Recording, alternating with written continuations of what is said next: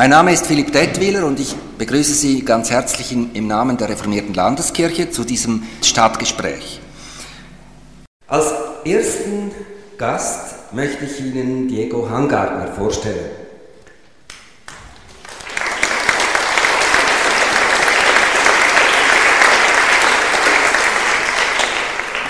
Herr Hangartner, ich würde mal die These wagen, ohne Diego Hangartner wäre der Dalai Lama im August nicht zehn Tage hier in Zürich im Hallenstadion.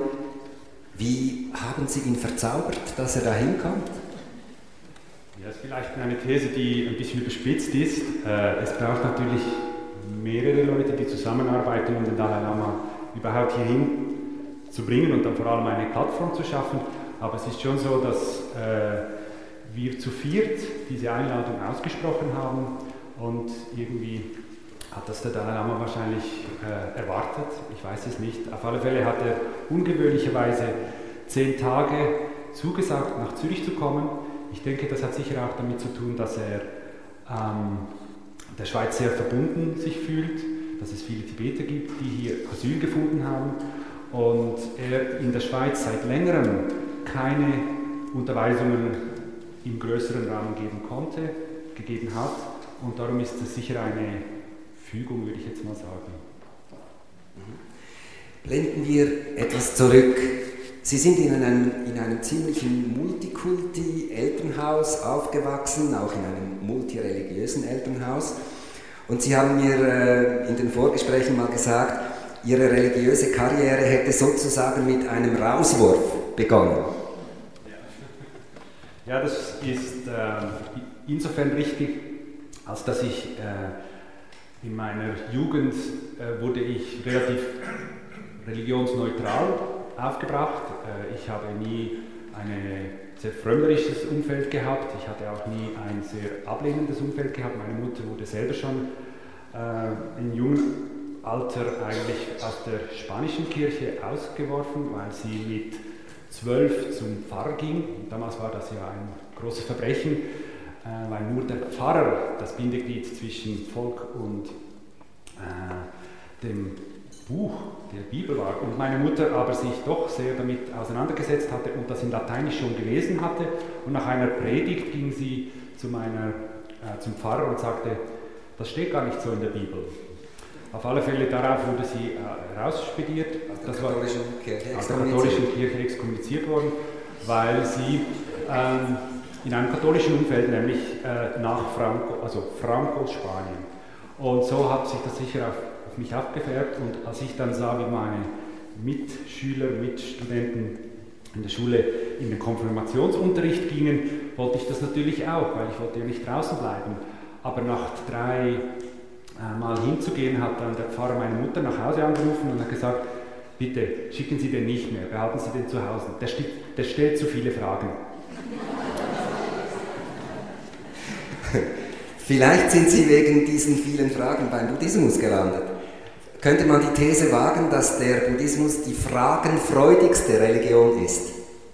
Ähm, wenn, man das, wenn man Buddhismus als eine Religion bezeichnet, sicher. Für mich ist Buddhismus mehr eine äh, Wissenschaft, und zwar die Geisteswissenschaft par excellence. Und da in einer jeden Wissenschaft ist es nötig, dass man Fragen stellt.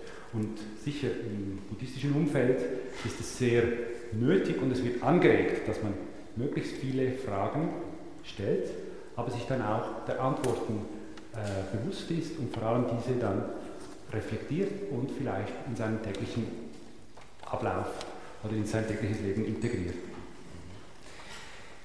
Sie haben gesagt, Ihre Mutter ist dann hier reformiert geworden, aber sie hat sich auch mit den Wurzeln sozusagen äh, des christlichen Glaubens, nämlich mit dem Judentum beschäftigt.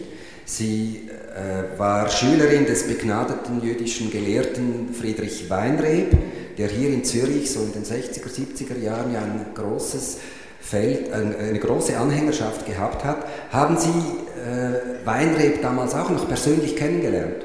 Ja, den habe ich glücklicherweise auch noch kennengelernt. Also ich wurde dann äh, natürlich im Umfeld von meiner Mutter und die Leute, die kamen natürlich bei uns zu Hause und äh, es gab dann auch verschiedene persönliche Treffen, die ich mit ihm gehabt habe, ja doch. Und ein Bild, das er Ihnen vermittelt hat, ist Ihnen ganz stark geblieben? Ich, äh, also natürlich ist es so, dass man in der Pubertät mit 14, 15 eigentlich alles, was zu Hause ist, äh, in Frage stellt und möglichst nichts damit zu tun haben will. Und es war sicher sehr schwierig für meine Mutter, meine El mein Elternhaus. Und dann hat sich dann der Friedrich Weinreb mal eines Tages mit mir in einem Café getroffen. Ich war, wie gesagt, so 14, 15 Jahre. Und er hat mir ein Gleichnis äh, erzählt, das mir immer noch äh, über die ganzen Jahre eigentlich begleitet hat. Und zwar war das Gleichnis, stell dir vor, du hättest ein Brett, das ist so breit und das spannst du von hier bis, das war das, der nächste Tisch, das war vielleicht drei, vier Meter weg und du musst jetzt da drüber laufen. Einfach, gell? Und dann, ja, das musste ich natürlich bejahen, weil das Brett natürlich auf dem Boden lag. Und dann sagt er, und jetzt stell dir vor, das Brett ist über zwei Häuser, zwischen zwei Häusern und unten geht es 30 Meter auf beiden Seiten runter. Wie geht das? Schwierig, gell? Das gleiche Brett. Und dieses Gleichnis hat mich eigentlich lange begleitet und äh, dank eigentlich ähm, Philipp Detwiller ist das heute wieder hochgekommen, dass das für mich ein, ein Schlüsselerlebnis war in Bezug auf, wo ist die Realität und wie sind wir, persönlich stehen wir zu dieser Realität. Und wie funktioniert unser Geist? Das sicher auch. Völlig anders, wenn wir über das Brett da unten laufen, wie wenn, wir, wenn es links und rechts hinuntergeht. Ja, ja. sicher. Nicht das gleiche Brett. Herr Hangartner, Sie haben dann mit 20 an der ETH Pharmazie studiert und haben zeitweise in Süd- und Nordamerika gelebt. Und da haben sich, Sie sich dann hautnah mit der religiösen Welt der Indios auseinandergesetzt. Was hat Sie da fasziniert? Also der Grund, warum ich eigentlich Pharmazie studierte, war, dass ich äh, herausfinden wollte, was ist eigentlich das Bewusstsein? Wie funktioniert es? Gibt es das? Wenn ja, wie funktioniert es? Wenn es es nicht gibt, warum meinen wir, dass es gibt? Und äh, die, der Schamanismus, wie er in Süd- und Mittelamerika äh, existiert und noch eigentlich auch praktiziert wird, ist eine, ein System, in dem mit einer anderen Realität geheilt wird. Es wird eigentlich eine ganz andere durch Einnahme zum Beispiel von Drogen oder von Ritualen, wird diesen Personen geholfen, äh, über eine andere Realität, die mit einzubeziehen und zu heilen. Und das ist das, was mich eigentlich im Raum der Pharmazie natürlich auch sehr stark äh, fasziniert hat. Und darum habe ich das auch noch ein bisschen verfolgt. Haben Sie selber auch irgend so bewusstseinsverändernden Kaktus gegessen oder sowas? Ja, habe ich, äh. Und sind gut wieder gelandet? Ich weiß es nicht, vielleicht hat es mich darum zum Buddhismus geschlagen. ja. Also Sie sind am Schluss tatsächlich beim Buddhismus gelandet. Äh, und Sie haben über zehn Jahre im Norden Indiens, in Dharamsala, gelebt. Schon der Name Dharamsala tönt ja äh, fast äh, etwas wie ein magisches Mantra, aber eigentlich ist es ja auch ein trauriger Ort der Ort, wo der berühmteste politische Flüchtling der Welt, nämlich der Dalai Lama, lebt und zusammen mit ihm ganz viele andere tibetische Flüchtlinge. Was haben Sie in Dharamsala gemacht? Äh, ich strandete eigentlich in Dharamsala, weil mich diese Frage nach dem Bewusstsein immer wieder begegnete und ich mir selber natürlich auch diese Zeit nehmen wollte. Und Dharamsala war dann ein Ort, wo ich genau das eigentlich in einer sehr konzentrierten Form sehen konnte. Natürlich, wie Sie gesagt haben, die Frage nach dem Exil der Tibeter, das ist eine sehr traurige Angelegenheit. Es kommen immer noch äh, Tibeter an, täglich, die aus ihrem Heimatland fliehen. Das Faszinierende aber war, dort festzustellen, dass es eine Kultur gibt und nicht nur eine Kultur, sondern ein ganzes System, das sich genau dieser Frage annimmt. Äh, wie funktioniert das Bewusstsein und wie kann man Bewusstsein modulieren und verändern, ohne natürlich auf diese schamanistische Praxen äh, zurückzugreifen, ohne Drogen, sondern wirklich über Meditation äh, sich äh, seine Wahrnehmung eigentlich zuerst mal realisieren und dann auch verändern kann. Und das ist das, was mich in Dharamsala sehr fasziniert hat. Vielen Dank. Vielleicht nur noch etwas zum Schluss. Sie haben da ja auch Tibetisch gelernt, sprechen fließend Tibetisch und haben auch äh, jetzt als Übersetzer gearbeitet. Sie haben das eine Buch, das der Dalai Lama im Hallenstadion dann auslegen wird, interpretieren wird, haben Sie äh, auf Deutsch übersetzt. Das ist ein Buch von Shantideva, Anleitungen, Anleitungen auf dem Weg zur Glückseligkeit. Also Sie sind auch äh, sprachlich ein Tausendsasser. Vielen Dank, Herr Hangartner.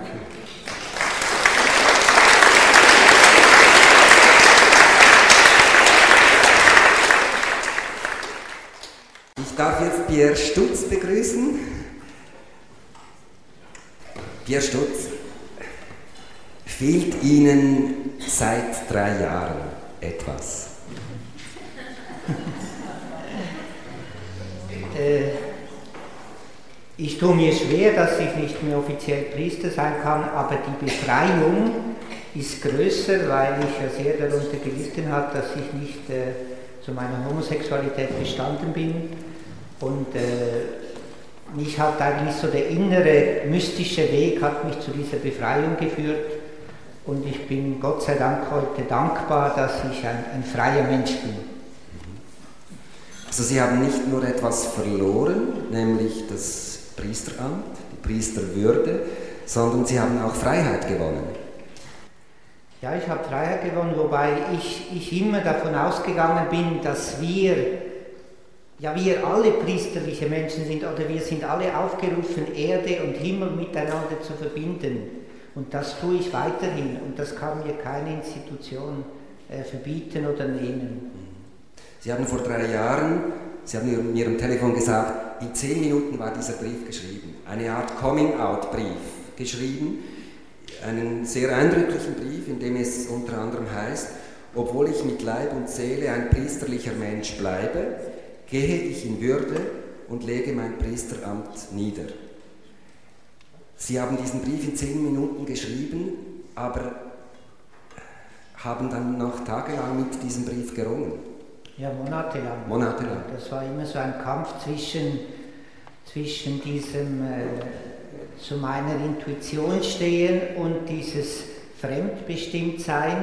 Und das hat sehr viel mit meiner religiösen Sozialisation zu tun. Ich bin sehr katholisch sozialisiert worden und ich habe da sehr viel Kraftvolles erlebt. Äh, aber es war immer auch sehr äh, äh, autoritätsgläubig, sehr immer geprägt, was denken die anderen, was denkt die Mehrheit.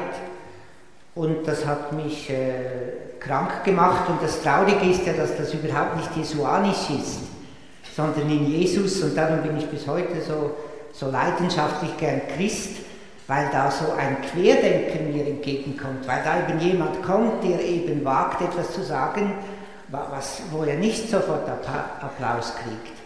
Aber äh, organisierte Religion hat natürlich Jesus sehr gezähmt und äh, ich, ich kämpfe mit vielen anderen für eine offene Kirche, ökumenische Kirche und ich bin überzeugt, dass es eine mystische Kirche sein wird, weil Mystik heißt für mich äh, diesen Blick nach innen wagen und dann den Mut haben, auch Widerstand zu wagen. Das habe ich sehr bei Dorothee Sölle gelernt, die hat mich sehr geprägt. Warum und wann wollten Sie überhaupt Priester werden? Sie haben ja gesagt, Sie haben die Kirche in einer sehr autoritären Form kennengelernt. Ähm, was war der, die Motivation, Priester zu werden? Ja, das war so in der Kindheit, war das eher so äh, sehr ein geschlossenes System, so in einem katholischen Dorf, da im katholischen Freiamt. Äh, ringsum alle evangelisch und so ein tolles Selbstbewusstsein, die rings um mich herum sind schon gut, aber wir sind besser. Und, aber nein, ich habe natürlich dann mit dem Konzil, mit dem Papst Johannes den 23. habe ich natürlich dieses Öffnen der Türen erlebt und sehr eine offene Kirche und ich war ja jahrelang Jugendseelsorger und so die Option für die Jugend, die politische Theologie, äh, da habe ich natürlich sehr eine glaubwürdige, die feministische Theologie, äh, unglaubliche Aufbrüche erlebt und äh, ich bin noch heute dran, eben zu glauben, dass, äh, Kirche veränderbar ist, reformierbar ist, äh, üben und drüben. Also ohne das Zweite Vatikanische Konzil wären sie kaum Theologe geworden. Es war diese Aufbruchstimmung, ja. jetzt ist etwas, wird etwas möglich in der Kirche, ja. das vorher nicht möglich ja. war. Und das habe ich auch persönlich so erlebt, so wirklich als etwas Befreiendes, mhm. obwohl ich dann selber noch ganz lange gebraucht habe, um wirklich auch jetzt äh, zu mir zu stehen, zu, zu allen Seiten. Sie haben es gesagt, Sie haben lange Zeit hier in Zürich als Jugendseelsorger gearbeitet. Und anfangs der 90er Jahre haben sie sich ja dann eine Art Lebenstraum verwirklicht. Sie haben ein unkonventionelles, offenes Kloster im Neuenburger Jura gegründet, zusammen mit anderen.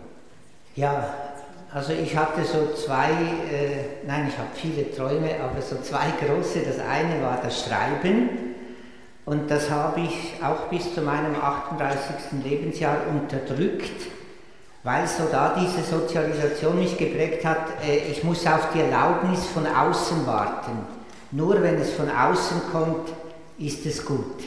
Und das hat mich buchstäblich krank gemacht. Also ich, bin, ich hatte da einen psychischen, physischen und eben auch einen spirituellen Zusammenbruch. Und dann habe ich die Mystik entdeckt. Ein Meister Eckhart, der doch sage und schreibe sagt, richte dein Augenmerk auf dich selbst. Oder eine Teresa von Avila, die sagt, es gibt keine Gotteserkenntnis ohne Selbsterkenntnis. Und das war für mich eine, eine so unglaubliche Befreiung und die dauert bis heute an. Ich studiere jeden Tag äh, mystische Texte und habe sehr viel dazu geschrieben. Und dann habe ich eben auch diesen zweiten Traum verwirklicht, offene Klostergemeinschaft, wo verheiratete Kinder, äh, ältere also in, diesem offenen Kloster ist der Jüngste zwei Jahre alt und der Älteste 75 und das geht bis Open End. Und da habe ich äh, eben sehr viele Menschen begleitet auf diesen inneren Weg, auf, diese, äh, auf diesem Weg zu dieser inneren Quelle. Und da bin ich auch immer noch dran. Mit Ihrem Coming-out mussten Sie zwar die Leitung abgeben in diesem Kloster, äh, oder seid Nein, das wollte ich auch. Das, wollte ich, ja. ja. Ja, das wollte ich. Also ich musste nicht, sondern das war einfach biografisch, äh, äh, stand das dran, dass ich mich so einen Moment äh, eher wieder zurückziehen wollte. Aber das existiert immer noch, das Kloster? Ja, ja und da habe ich auch regelmäßig Kurse, so einmal pro Monat, wo ich eben Menschen ermutige, auf diese innere Stimme zu horchen und wo ich ihnen aufzeige, ohne jetzt exklusiv zu sein, für mich ist der Dialog mit den Religionen sehr äh, entscheidend. Also mein Studium war sehr stark geprägt vom jüdisch-christlichen Dialog. Ich war immer wieder in, Jerusalem. Und, äh, aber ich bin, seit, seit ich die christliche Mystik entdeckt habe, habe ich so viel zu tun. Also ich, ich kann mich nicht erholen von, diese, von diesen Schätzen, dass ich jetzt weniger mich äh, auf den äh, ich habe mich auch jetzt wenig mit dem Buddhismus auseinandergesetzt, sondern aber ich denke, es gibt sehr viele äh, Verbindungen, weil Mystik verbindet und Mystik hat keine, hat keine Berührungsängste. Sie haben gesagt, ähm, Sie haben eigentlich sich selber immer vernachlässigt. Haben viele Christen das Gebot, äh, liebe deinen Nächsten wie dich selbst, nur den ersten Teil immer angewandt? Liebe deinen Nächsten, liebe deinen Nächsten, liebe deinen Nächsten und sich selber vergessen sie. Ja, also das würde ich sagen. Auf alle Fälle, ich zähle mich zu denen. Ich habe bis zum 38. Lebensjahr gehört, liebe deinen Nächsten. Und das war für mich die, wirklich identitätsstiftend. Und als dann mein Körper, also als dann meine Seele, durch, äh, mein, meine Seele durch den Leib geschrien hat, ich halte so nicht mehr aus mit dir, in dieser Überaktivität, da bin ich auf diesen Kernsatz gestoßen, liebe deinen Nächsten wie dich selbst und habe dann eben jahrelang äh, versucht, das zu integrieren, eben nicht nur im Verstand, sondern das Schwierige ist ja dann, das auch das emotional zu verinnerlichen. Und darum habe ich, ich habe es jetzt vor allem durch das Schreiben gemacht, ich habe ja da jetzt über 40 Bücher geschrieben, die letzten zehn Jahre, und wenn man die ich denke, das ist ganz einfach da dieses Thema Selbstliebe, Selbstachtung, Selbstwahrnehmung, Selbstverwirklichung äh, als Grundbedingung, um dann auch wieder selbstlos zu sein, um selbstvergessen zu werden. Aber da, das wird, wird, ja auch heute Abend, denke ich, einfließen ins Ein Gespräch. Äh, es ist wichtig, lernen, ich zu sagen. Um dann das Ich wieder um dann, um dann das Ich wieder lassen zu können. Aber wenn, nicht, wenn ich nicht Ich sagen kann, dann wissen viele andere schon für mich, was gut ist. Und das ist mir viel zu gefährlich und viel zu apolitisch. Sie haben es gesagt, Sie können unterdessen leben von Ihren Kursen und von Ihren Büchern, die im deutschsprachigen Raum sehr viel gekauft werden. Sie lesen selber auch viele Bücher, vor allem mystische Texte. Sind für Sie Bücher so etwas wie Schatztruhen?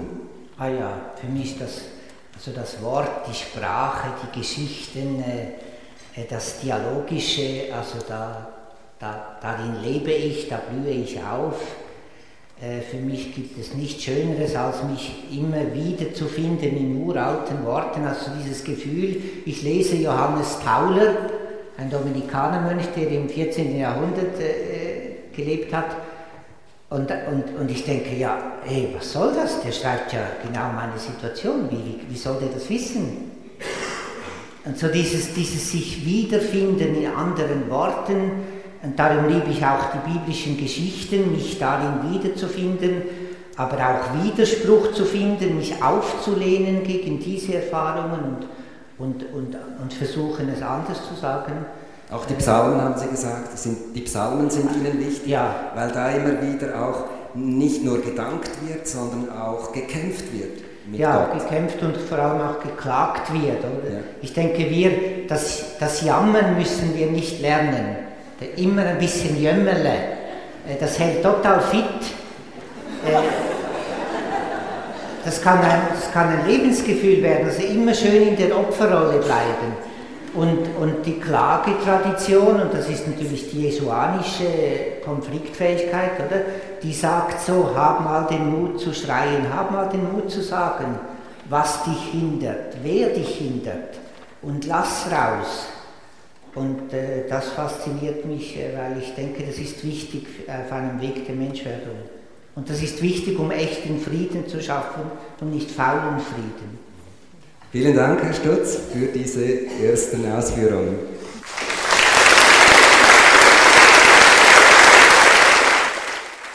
Ich darf nun Vajramala herzlich begrüßen mit dem bürgerlichen Namen Sabine Thiloff. Frau Thilo, äh, Diego Hangartner hat erzählt, dass er den Buddhismus sozusagen nach einer längeren spirituellen Suche äh, für sich entdeckt hat. Ihnen hingegen wurde der Buddhismus, so könnte man eigentlich sagen, gleichsam in die Wiege gelegt. Ja, das kann man so sagen. Ich hatte großes Glück, ein, von einer Mutter geboren zu werden, die selber bereits Buddhistin gewesen war und ironischerweise hat ein Missionar, bei dem sie Konfirmandenunterricht erhalten hatte, sich so sehr von der indischen Religiosität äh, überzeugt oder begeistert vielmehr, dass sie dann in sehr jungem Alter sich auf die Suche gemacht hat und äh, ebenso, wie Herr äh, Stutz. erzählt hat, auch leidenschaftlich gelesen hat. Damals war das in etwa 1920, begann sie damit. Und äh, ich war sehr glücklich, als sie begann, mir so im Alter von fünf Jahren vorzulesen aus buddhistischen Texten. Und äh, war so fasziniert von diesen Aussprüchen darin, dass ich mich äh, entschloss, ganz schnell lesen zu lernen, um nicht abhängig zu sein von der Mutter, die abends heimkam, um mir vorzulesen. Also Sie haben vor der Schule dann extra lesen gelernt, ja. damit, Sie die, damit, Sie diese buddhistischen ja, Texte. Ich war einfach verstehen. ungeduldig. Ja, ja. Also es war etwas ähnlich, die, diese Bücher war, waren für Sie wie eine Art Schatztruhen. Genau, genau. Ich habe alles dann zusammengesucht, was es nur gab Wenn ich mir das heute vorstelle, dass ein fünf-, sechsjähriges Kind sich auf die Suche nach solchen Büchern macht, da ergreift mich wirklich das Schaudern. Aber ich habe es wirklich genossen und äh, nicht locker gelassen und äh, habe seltsamerweise dann eigentlich schon mit sechs Jahren äh, Aufsätze gelesen von meinem späteren Lehrer, dem ich dann begegnet bin, äh, ja, fast 20 Jahre oder mehr als 20 Jahre später über Zeitschriftenartikel. Und äh, ich habe dann auch mit neun Jahren ein Buch gelesen, bei dem mir das Herz aufging. Und zwar waren das, äh, war das das Buch Sieben Jahre in Tibet von Heinrich Harrer. Ich habe mich nur beim Lesen immer wieder gewundert, äh, dass jemand sieben Jahre in Tibet leben kann und so seltsame Sachen über Tibet schreibt. Mit vielem war ich da gar nicht einverstanden. Und dann war ich sehr, sehr glücklich, als ich authentische Literatur lesen durfte, später als Übersetzungen kamen. Und äh, ich erinnere mich sogar noch an ein Erlebnis in der Schule. Äh, in einem Erdkundebuch äh, war eine Abbildung des Avalokiteshvara. Und äh, da stand dann drunter, die Tibeter verehren Götzen. Und ich habe mich so entsetzlich aufgeregt darüber, dass ich zum Lehrer gegangen bin und habe gesagt, das äh, ist völlig falsch, was da in diesem Buche steht. Ja, sagt er, äh, das siehst du nicht richtig. Und äh, so war ich oft in der Situation in der Schule, so wie Sie, ja, dass ich viel zu viele Fragen stellte. Ja, in der ersten Klasse zum Beispiel erzählte die Lehrerin von dem gütigen Gott. Ich war gerne im Religionsunterricht. Ah, Gott ist die Liebe, sagte er. Und dann vier Wochen später berichtete sie über die Trompeten von Jericho. Und dann habe ich ihr gesagt, das haben Sie sicher falsch erzählt. Vor vier Wochen haben, haben Sie gesagt, Gott ist die Liebe. Und jetzt zerstört er die Mauern dieser Stadt. Das kann nicht sein. Da sollten wir vielleicht doch noch mal in das Buch schauen, was Sie da immer mitbringen. Und äh, ich habe dann als Kind sehr stark empfunden, diese, diesen Kontrast. Ich kam praktisch als Kind in eine völlig fremde Welt hier. Nicht fremd im Sinne des Alltäglichen, sondern im Sinne des Weltanschaulichen. Und äh, habe mir dann meinen Weg wirklich mühsam gebahnt. Es gab damals noch nicht viele Buddhisten hier in Deutschland. Man war Einzelgänger. Und äh, es war sehr, sehr schwierig, als Kind und später als Jugendlicher Worte überhaupt zu finden, um in dieser christlich geprägten Kultur Dinge zum Ausdruck zu bringen, die man im Herzen trug und die man mitteilen wollte. Und das ist vielleicht auch der Grund, weshalb ich mich heute sehr intensiv im interreligiösen Dialog engagiere und versuche, so eine Verständigung herzustellen, eine Brücke zu bauen zwischen der westlichen Kultur und äh, dem Osten, dem ich mich so sehr verbunden fühle.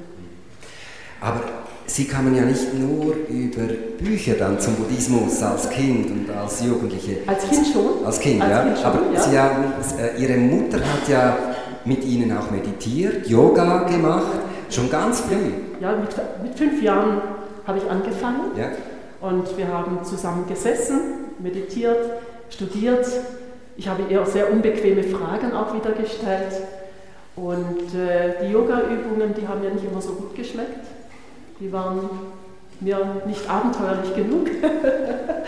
Aber vor allem die Meditation hat es mir sehr angetan. Und äh, da war ich ihr sehr, sehr dankbar. Sie war sozusagen meine erste Lehrerin.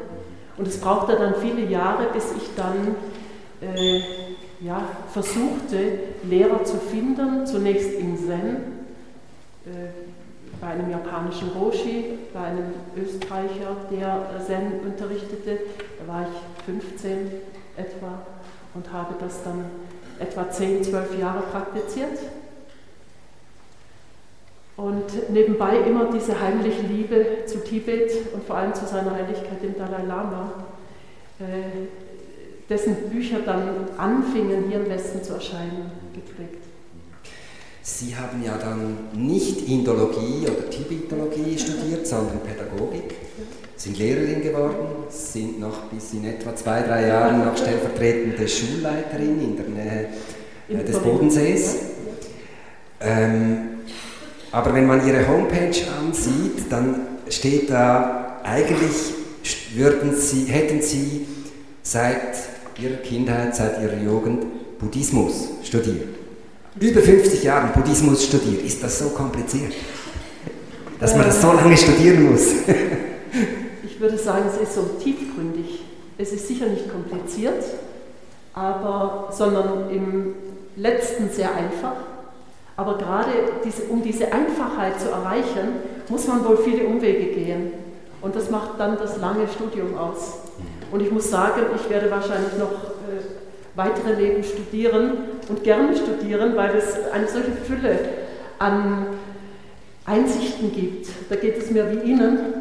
Äh, meine Liebe zu den Büchern, die ist sehr, sehr groß. Wir Buddhisten warnen ja manchmal, man soll nicht so sehr nach den Dingen greifen und daran haften, aber ich muss gestehen, an Büchern hafte ich wirklich noch sehr und äh, nehme jede Gelegenheit wahr, um immer weiter in die Tiefe zu gehen.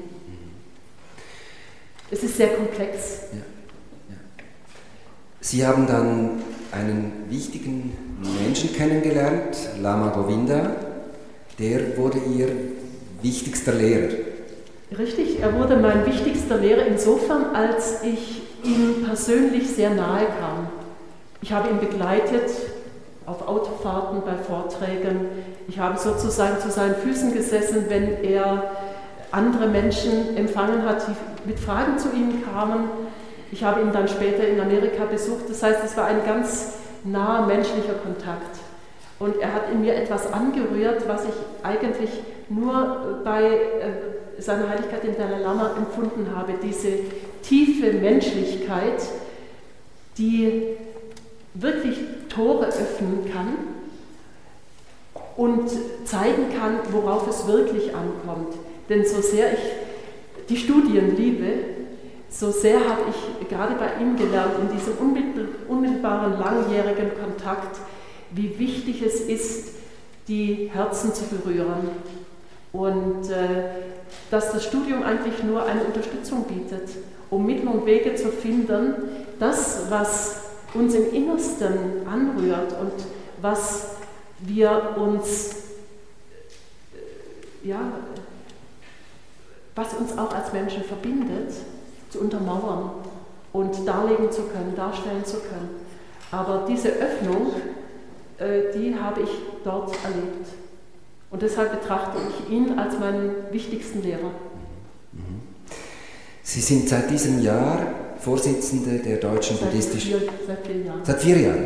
Äh, Vorsitzende der Deutschen Buddhistischen Union. Das ist der Zusammenschluss der verschiedenen äh, Richtungen äh, des Buddhismus. Sozusagen, äh, Sie pflegen in dieser Rolle sozusagen die innerbuddhistische Ökumene. Das ist richtig. Das war ja traditionell, gab es das ja eigentlich nicht in Asien. Äh, das ist richtig. Dort waren die Traditionen regional eher getrennt. Hier in Europa haben wir das Glück, dass wir sozusagen fast alle Traditionen anschauen, hören, vergleichen können, um zu sehen, welche Tradition uns am ehesten entspricht und wo wir vielleicht eine Heimat finden können. Aber ich denke, die wesentliche Aufgabe eines solchen Dachverbandes ist es, äh, gemeinsam hier im Westen eine sehr kostbare Lehre darzustellen auf eine Art und Weise, die die Menschen verstehen können und wo sie nicht das Gefühl haben, es ist etwas völlig Fremdes. Denn es geht ja hier äh, bei der Lehre des Buddha wirklich um die grundlegenden menschlichen Werte, um die grundlegenden menschlichen Fragen und um das, was uns alle bewegt. Und nicht um eine asiatische Lebensform, wenn man so sagen will. Keineswegs. Ja. ja. der Buddha sagte, alle Wesen streben nach Glück und alle Wesen wollen Leiden vermeiden. Und wenn wir alle gemeinsam, gleichgültig zu welcher Religion oder Weltanschauung wir uns zugehörig fühlen, diese Haltung kultivieren, dann könnten wir sehr viel Gutes tun. Für uns und für andere. Fratilo, Sie haben ähnlich wie Pierre Stutz ein spirituelles Zentrum mitbegründet, den Mahakala Ashram in Überlingen am Bodensee. Wer daran interessiert ist, wir können jetzt hier nicht weiter darauf eingehen, oder auch interessiert ist an diesem offenen Kloster, äh, das Pierre Stutz mit begründet hat, äh, dann finden Sie alle diese Angaben im Internet. Vielen Dank, Frau Thilo, für diese ersten Ausführungen und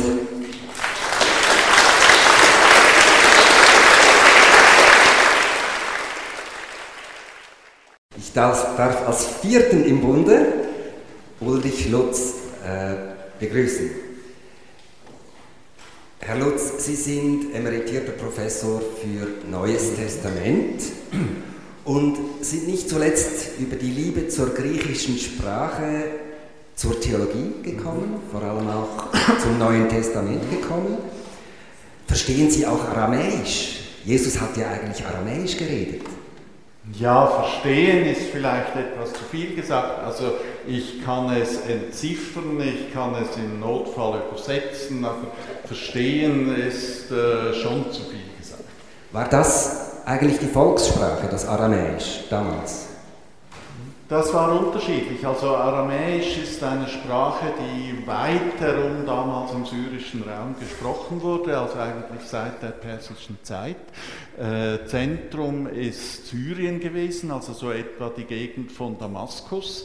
Und das ist äh, in persischer Zeit ist das Amtssprache gewesen und hat sich drum dann auch nach Süden ausgebreitet und das Hebräische ein Stück weit verdrängt, sodass zur Zeit Jesu das Hebräische vielleicht noch von Bauern im Süden in Judäa gesprochen wurde und dann eben von den Schriftgelehrten, weil also die Rabbinen sagten, das Hebräische ist die Sprache der Engel und das Hebräische ist die, die, äh, die Sprache nun wirklich auch Gottes.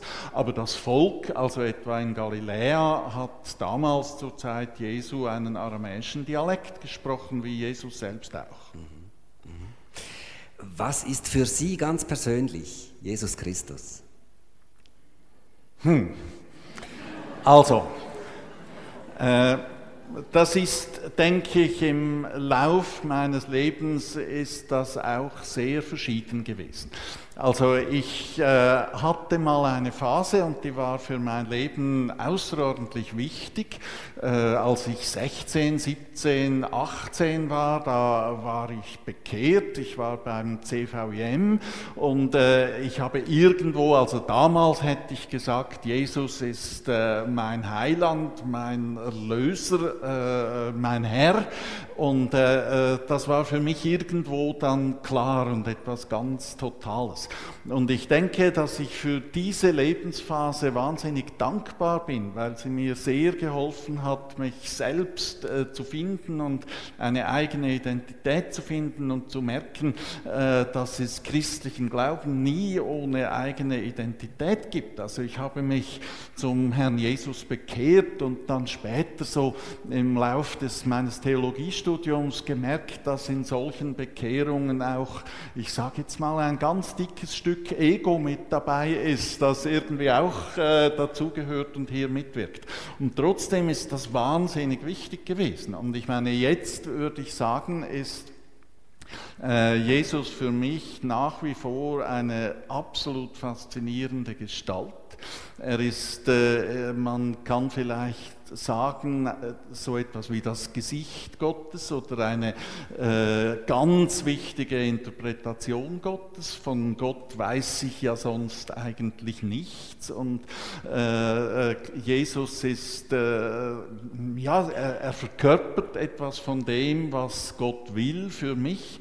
Also er ist nach wie vor ganz, ganz wichtig. Aber ich meine, es gibt auch sehr viele kritische Fragen, die ich an Jesus äh, stelle stellen würde und wo ich sagen würde, ja, äh, da und da kann ich eigentlich nicht so wie denken wie du, Jesus. Da kommen wir vielleicht später noch mhm. dazu. Sie haben in einem persönlich gehaltenen Artikel ähm, in einem Buch unlängst sieben Danksagungen veröffentlicht. Da gibt es zum Beispiel einen Dank an den Vater, einen Dank an den Pietismus. Mhm. Äh, also Sie haben das erwähnt, CVJM. einen an die 68er Bewegung und, hoppla, einen Dank an Japan. Mhm. Wie kommt das? Also, äh, ich muss zuerst vielleicht sagen, äh, ich habe es wirklich ungeheuer gut gehabt in meinem Leben und einfach ein ganz großes Bedürfnis, Danke zu sagen.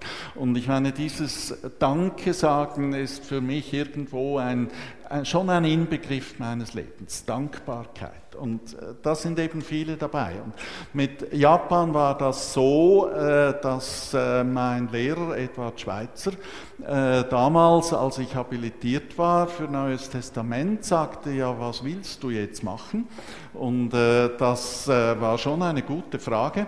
Und dann habe ich gesagt, ja, am liebsten würde ich eigentlich mal gerne meinen christlichen Glauben mit fremden Augen ansehen und von außen her durchdenken. Und dann hat er gesagt, ja, geh du nach Japan, da kannte er Leute und so hat sich das ergeben, äh, dass ich dann eine Dozentenstelle in Japan äh, für zwei Jahre bekommen habe. Und das war natürlich eine ganz tolle Erfahrung. Ich meine, ich bin immer ein, ein neugieriger Mensch gewesen, nicht und immer äh, so begierig auf die fremden Augen und mich selber in einer Außenspiegelung äh, durchdenken zu können. Ich, äh, in, als ich ein Gymnasiast war, in meiner hochpietistischen Phase, da saß ich zugleich oft im Antiquariat Pinkus im oberen Stockwerk und äh, dort äh, war Konrad Farner, der kommunistische Philosoph, äh, und äh, also ein absolut toller Mensch und, äh, und habe mit dem so als, als Junge über Gott und die Welt diskutiert und wirklich über alles und das war einfach toll. Also es ging in ganz verschiedene Richtungen. Mhm. Ihre Offenheit und Ihre Neugier auf Neues war offenbar so groß, dass Sie dann auch in Japan in ein Zen-Kloster gingen ja. und meditierten. Ja, ja, also äh, das äh, war eigentlich irgendwie klar, weil äh, in Japan doch der Buddhismus ein Stück Wurzelboden äh, für die ganze Kultur, für das ganze Denken ist. Wir dachten auch Wurzelboden für die Interpretation des christlichen Glaubens dort. Das müsste man ja eigentlich nicht so europäisch interpretieren wie bei uns und darum hab ich, äh, haben wir uns immer für den Buddhismus dann sehr interessiert und sind äh, in ein Zen-Kloster gegangen und äh, ich denke, äh, das äh, Wichtigste und Spannendste für mich geschah gleich am Anfang. Da sagte der Meister, als wir zum ersten Mal dann bei ihm saßen, ja, was willst du eigentlich hier und warum kommst du hier, um hierher um zu meditieren? Und dann sagte er mir, das Einzige, was ich möchte für dich, ist, dass du durch das Meditieren ein besserer Christ wirst. Und äh, das fand ich eigentlich absolut großartig, weil diese Art Offenheit und diese Art Toleranz äh, im Christentum nicht leicht zu finden ist. Wenn überhaupt.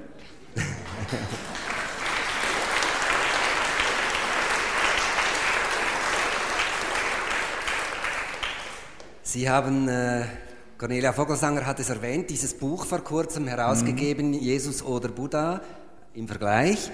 Und da gibt es ein Schlusskapitel, das mich mhm. dann doch einigermaßen überrascht hat, gerade auch nach dem, was Sie jetzt gesagt haben. Da wird die Frage aufgeworfen, braucht die Kirche vielleicht ein Stück weit auch Buddha? Und Sie sagen mhm. da relativ dezidiert, nein, die Kirche braucht Buddha nicht, sie soll sich konzentrieren auf ihre Gründungsgestalt, auf Jesus. Halt, so habe ich das natürlich nicht gesagt.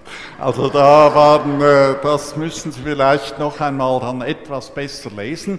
Ich habe, äh, was ich, nein, was ich, also ich halte nicht von, nicht viel von, sagen wir, Religionsmischungen. Und meine Grundüberzeugung ist, dass eine Religion so etwas wie ist wie eine Mutter, äh, die einem mitgegeben ist. Und man soll eigentlich nicht unbedingt in der Welt herumlaufen und andere Mütter suchen, so wie man irgendwo im Geschäft ein neues Hemd sucht und so. Und äh, drum ist also mir dieses äh, Zurückkehren zu den eigenen Traditionen und die eigenen Traditionen äh, nun ausloten wahnsinnig wichtig. Aber das heißt natürlich überhaupt nichts, äh, nicht, dass wir nicht vom Buddhismus sehr viel lernen könnten. Und äh, ich finde, das sollen wir auch. Also gerade das Stichwort Toleranz, äh, das ich äh, vorher genannt habe, oder ich finde den Sangha, also den äh, buddhistischen ja, äh, Orden, nicht? Der Buddhismus ist ja nicht in Gestalt einer Kirche organisiert wie bei uns, wo alles entweder autoritär wie im Katholizismus oder unverbindlich wie im Protestantismus wird, äh, sondern das ist eine andere Form, die ich denke eine ganz hohe Verbindlichkeit hat und das ist für mich etwas sehr Wichtiges, wo ich denke, dass wir sehr viel lernen können und insofern ist der Buddhismus natürlich für mich sehr wichtig und ich kann nicht ohne Buddhismus und auch nicht ohne Marxismus übrigens Christ sein. Aber ich will Christ sein.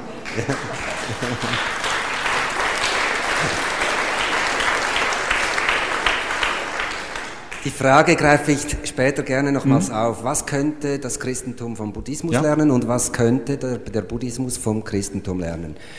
Aber ich habe das schon richtig gehört, so gegenüber diesen Wanderern, diesen Suchern quer durch die Religionen, da sind Sie sehr skeptisch, dass, da was, dass das was bringt. Ich bin nicht gegen die Wanderer skeptisch, aber ich bin äh, gegen Professoren und Religionsphilosophen skeptisch, die dann so etwas wie eine universale Superreligion konstruieren, die dann gleichsam ein Dach über allen Dingen ist. Ich meine, wenn jemand wandert und wenn jemand sucht und wenn jemand äh, dann anderen erzählt von dem, was sie oder er gefunden hat auf den Wanderungen, dann ist das unwahrscheinlich spannend und bereichernd. Aber äh, so es, ich meine, es gibt bestimmt, ich will jetzt keine Namen nennen, nicht, aber es gibt so also Konstrukteure von Universalreligionen und solche Dinge. Äh, und äh, das mag ich eigentlich nicht. Das scheint mir sehr theoretisch und sehr äh, akademisch zu sein, äh, weil es eben also Religion im Grunde genommen zu einem Konstrukt degradiert und ich finde, Religion ist kein Konstrukt, sondern eben eine Mutter. Ich meine, das hat mit mit dem zu tun, nicht? Weltethos, Hans Küng, ist das auch ein Konstrukt? Ein besseres Konstrukt. Also es ist, äh, sagen wir es, äh, äh, es gibt verschieden gute. Was ist schon kein Konstrukt? Ja, ja. Äh, ich meine, Welt, Weltethos ist nochmal etwas anderes als Universalreligion. Gut. Ja. Vielen Dank, Herr Lutz. Danke.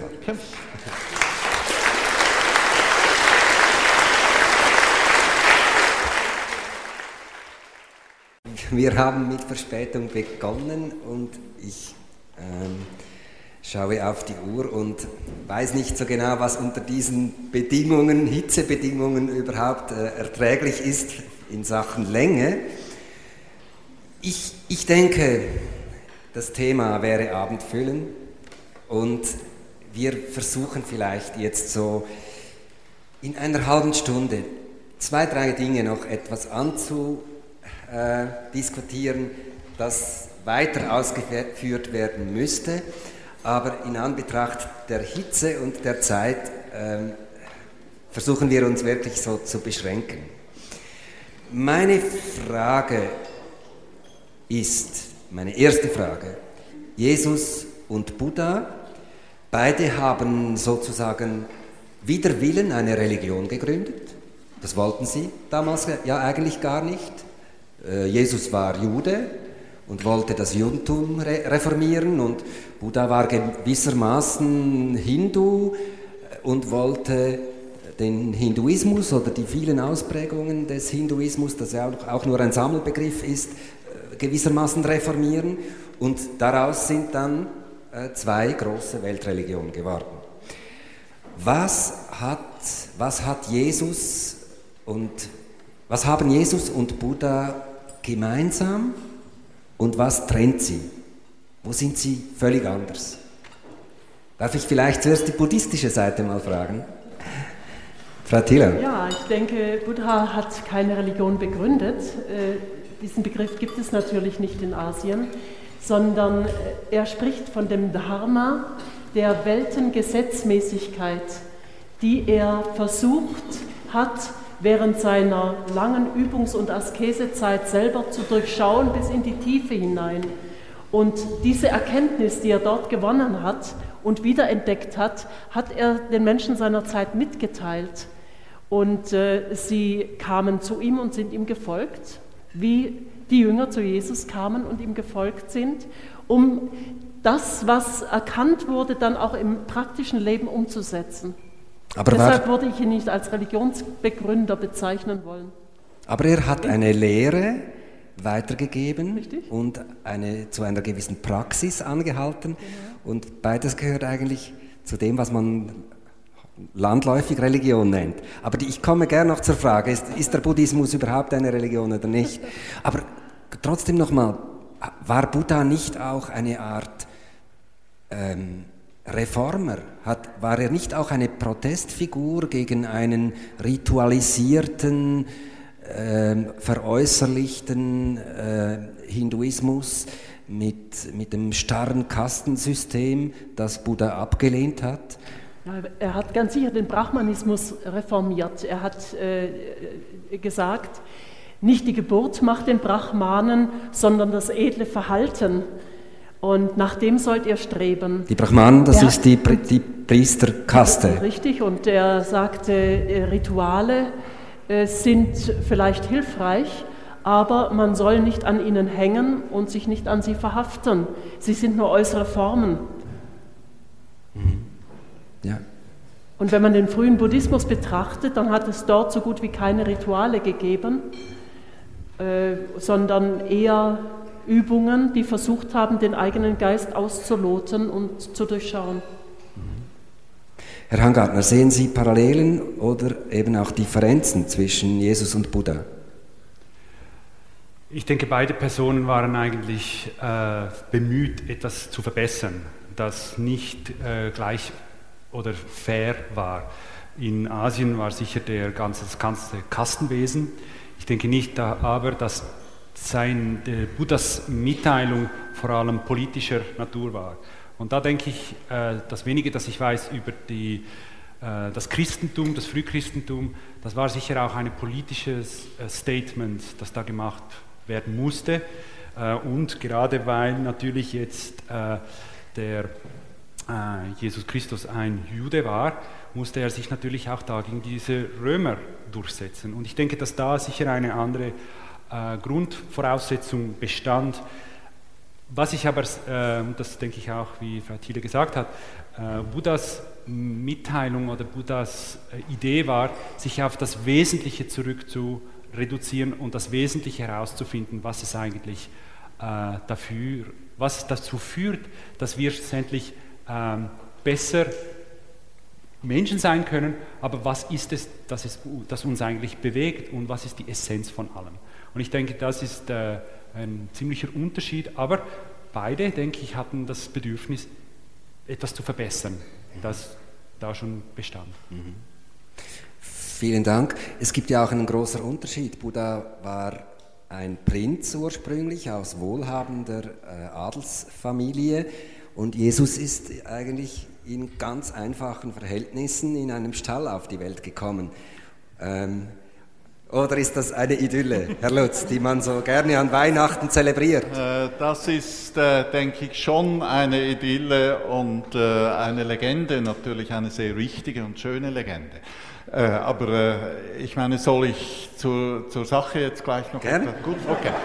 Kommen Sie zur Sache. Also, ja, ich denke, es gibt schon ein paar erstaunliche Parallelen äh, zwischen äh, Jesus und Buddha.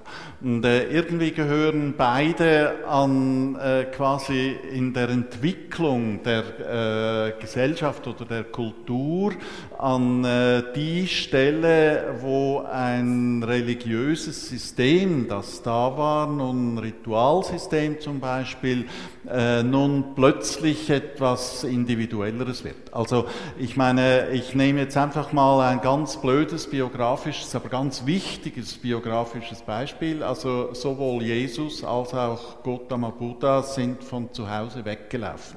Also äh, der Auszug und äh, ich meine Jesus, da gibt es ja diese spannende Geschichte in Markus 3, dass seine Familie versucht hat, ihn zurückzuholen, weil sie ihn für verrückt hielt. Und äh, also er ist von zu Hause ausgebrochen.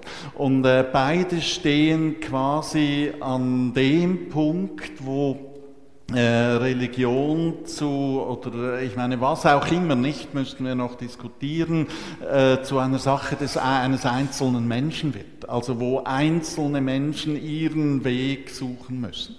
Und äh, ich meine, dann gibt es äh, in diesem Weg, den Sie aufzeigen, doch eine ganze Menge die, äh, von Dingen, die irgendwie zusammenkommen.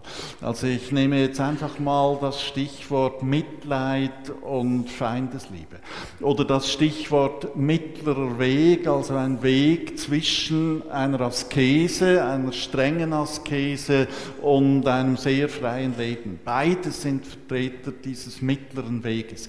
Äh, und ich nehme auch das äh, ganz simple Prinzip, dass sich beide an alle Menschen gerichtet haben. Nicht also äh, weder Jesus noch Gautama Buddha haben Exklusionen gemacht, bestimmte Kasten oder Schichten ausgeschlossen, sondern sich an alle Menschen gerichtet. Also da gibt es eine ganze Menge von Dingen, die erstaunlich parallel laufen bei beiden.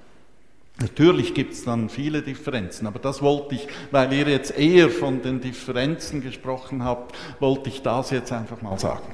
Wäre es möglich, rein theoretisch zu sagen, also als eine Hypothese, über die man natürlich Stunden und vielleicht Jahre darüber äh, debattieren kann, dass vielleicht Jesus Christus eine buddhistische Lehre zu, am Anfang vertrat und dass nachher durch die ganzen politischen Wirren und natürlich Machtansprüche, Konzil von Nicea und so weiter, das Ganze eigentlich durchwässert und ab, abgeschwächt wurde und verändert wurde. Also das halte ich für ausgeschlossen, äh, weil es einfach, äh, ja, ich meine, man kann ja nachweisen, was es für indische Einflüsse äh, nun damals im Westen gegeben hat. Aber also in dieser Richtung ist, es wäre es ganz schwierig, etwas nachzuweisen. Also ich denke nicht, dass das geht. Aber wir diskutieren wir stundenweise weiter, nicht? Also für mich ist schon diese Verwurzelung im, im Judentum ist, ist schon mal wichtig. Und äh, was verbindend ist auch diese, diese Liebe zu aller Kreatur und die Gewaltfreiheit, also dieser diese gewaltfreie Widerstand, das ist das, was, was verbindend ist äh, eben ich denke, was wo, äh, für mich ein großer Unterschied ist, auch von der politischen Situation, dass Jesus in einem besetzten Gebiet, also das war, das war gewalttätig und, äh, und seine Konfliktbereitschaft, also das ist das, was mich, was mich fasziniert und was eigentlich bis zum Schluss geblieben ist. Das ist nicht irgendwie eine Erleuchtung und dann so diese innere Ruhe gefunden haben, sondern es ist eigentlich bis zum Schluss seine höchste Konfliktbereitschaft, bis dann eben zum, zum Schrei oder dieser Schrei äh, äh, und das Lächeln des Buddhas. Und also für mich sind das so wie zwei Seiten des Lebens. Ja, ja und ich meine, man kann. Jesus war leidenschaftlich. Und ich meine, sagen. Jesus war Jude, nicht? Das finde ich eigentlich ganz wichtig. Und zum Judentum gehört, äh, dass das ganze Leben, die ganze Gesellschaft, die politische Ordnung, die ökonomische Ordnung quasi durch, von der Gerechtigkeit Gottes und von Gott her gestaltet werden muss. Und darum ist Jesus quasi der ganzen Breite des Lebens zugewandt, weil er Jude war und weil Gott mit der Welt etwas im Sinn hat für ihn. Also das finde ich irgendwo schon einen äh, ganz fundamental anderen Akzent als bei Gotham. Da muss ich jetzt sehr heftig widersprechen, mhm. denn äh, der Buddha hat sich zwar zurückgezogen für einige Zeit, aber er ist genauso wie Jesus dann von Ort zu Ort gezogen und hat ja. denen, die nach seiner Lehre gefragt haben, diese Lehre dargelegt. Und man kann in diesen Lehrreden in, aus dem Pali-Kanon sehr deutlich sehen, dass er sich sehr wohl auskannte in sehr mhm. weltlichen Belangen. Beispielsweise die Regeln, die er dann seinen Mönchen gab, zeigt, dass er doch wohl als junger Prinz dabei saß, wenn sein Vater äh, Recht sprach. Das war die Aufgabe mhm. eines Raja damals. Mhm. Und äh, er ist durchaus sogar auch in der Lage gewesen, den Haushältern, also jenen, die im Familienleben standen, sehr, sehr plausible und hilfreiche äh, Methoden an die Hand zu geben, um dieses Alltagsleben sehr gut zu bewältigen. Ich möchte hier die beiden Gestalten etwas verlassen und sozusagen zu den Religionen kommen, die sie äh, mitbegründet haben. Christentum und Buddhismus. Ähm, Religionen sind ja eigentlich nicht nur Denkgebäude, sondern Religionen zielen auf einen praktischen Lebensvollzug. Religionen versuchen sozusagen Menschen auf den religiösen Weg zu schicken, auf eine religiöse Lebensgestaltung. Christentum, Buddhismus auch. Aber was ist denn eigentlich das Ziel dieses religiösen Weges im Christentum, nach christlicher Ansicht? Und was ist das Ziel beim Buddhismus? Hm, weiß nicht, ob ich es getraue, einfach so sagen, es ist so, so, so einfach äh, lieben zu können. Um das geht es. Also dieses ist ja dieses wunderschöne Schema Israel, also Gott zu lieben mit ganzer Kraft, mit all seinem Atem, mit seinem Verstand, mit, mit seinem ganzen Sein. Und der Akzent, der eben dann Jesus setzt, äh, ist Liebe, äh, liebensfähig werden heißt auch leidensfähig zu werden und diese Spannung auszuhalten. Also das Leiden, äh, alles daran zu tun, äh, Leiden zu verhindern und doch jeden Tag anzunehmen, dass das Leiden zum Leben gehört. Aber wenn Sie an die Mystiker denken, die Ihnen ja sehr am Herzen liegen, müsste man da nicht sagen, das Ziel der, der christlichen Praxis wäre, dass der Mensch sich wie wandelt, äh, dass eine Transformation des Menschen stattfindet. Johannes Tauler redet sogar von der Geburt Gottes im Menschen. Also, dass der Mensch, dass sozusagen ein neuer Mensch äh, äh, wächst. Ja, das ist dieses mystische Reden oder Christusförmig zu werden. Also die Menschwerdung, das steht ja im Zentrum des Christentums, also diese verrückte Aussage, also da ich, das werden wir mehr als gesehen nie auf die Reihe bringen. Ja, wie soll das gehen?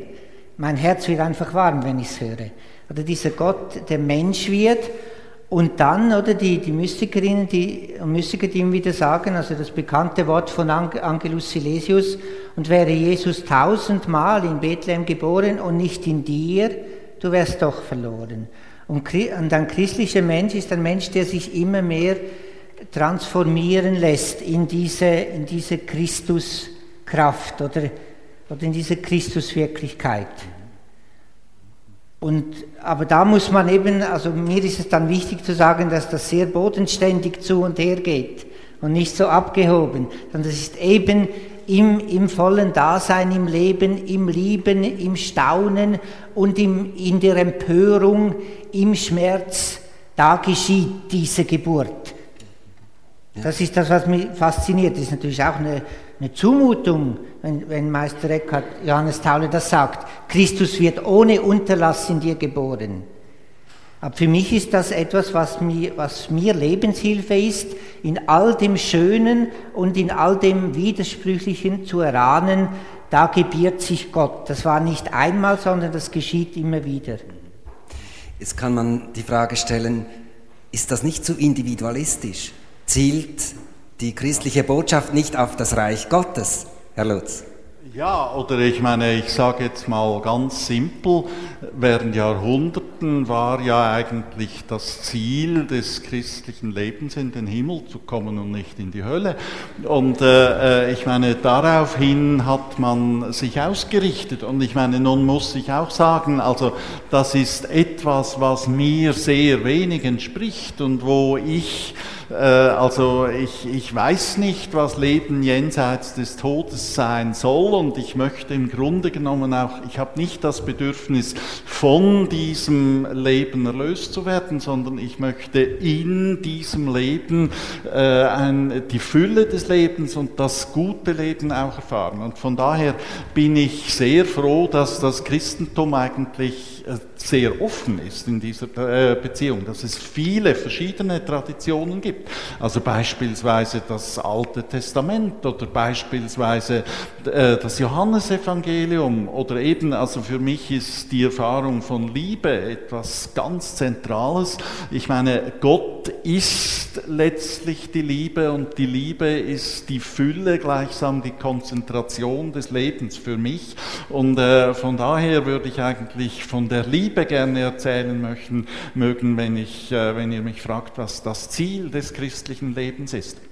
Aber ich bin froh, dass das Christentum nicht ein Monolith ist in der Beziehung.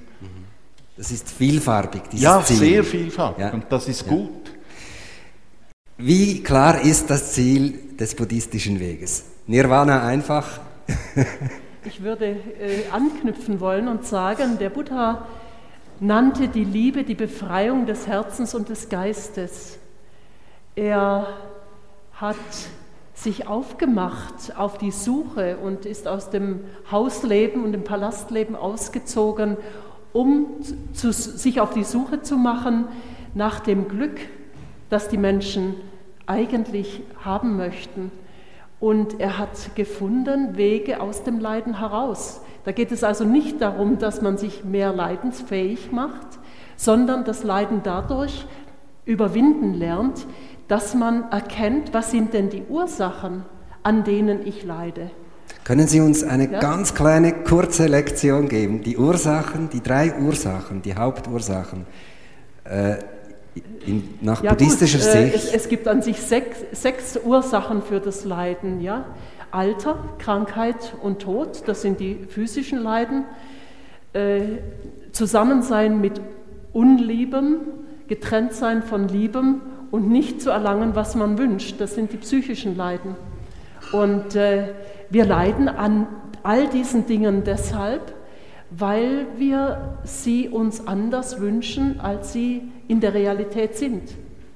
Würden wir akzeptieren, dass wir zum Beispiel alt werden, oder vielleicht auch krank und sterben müssen, dann würden wir darunter nicht, zumindest nicht psychisch leiden, vielleicht körperlich ja.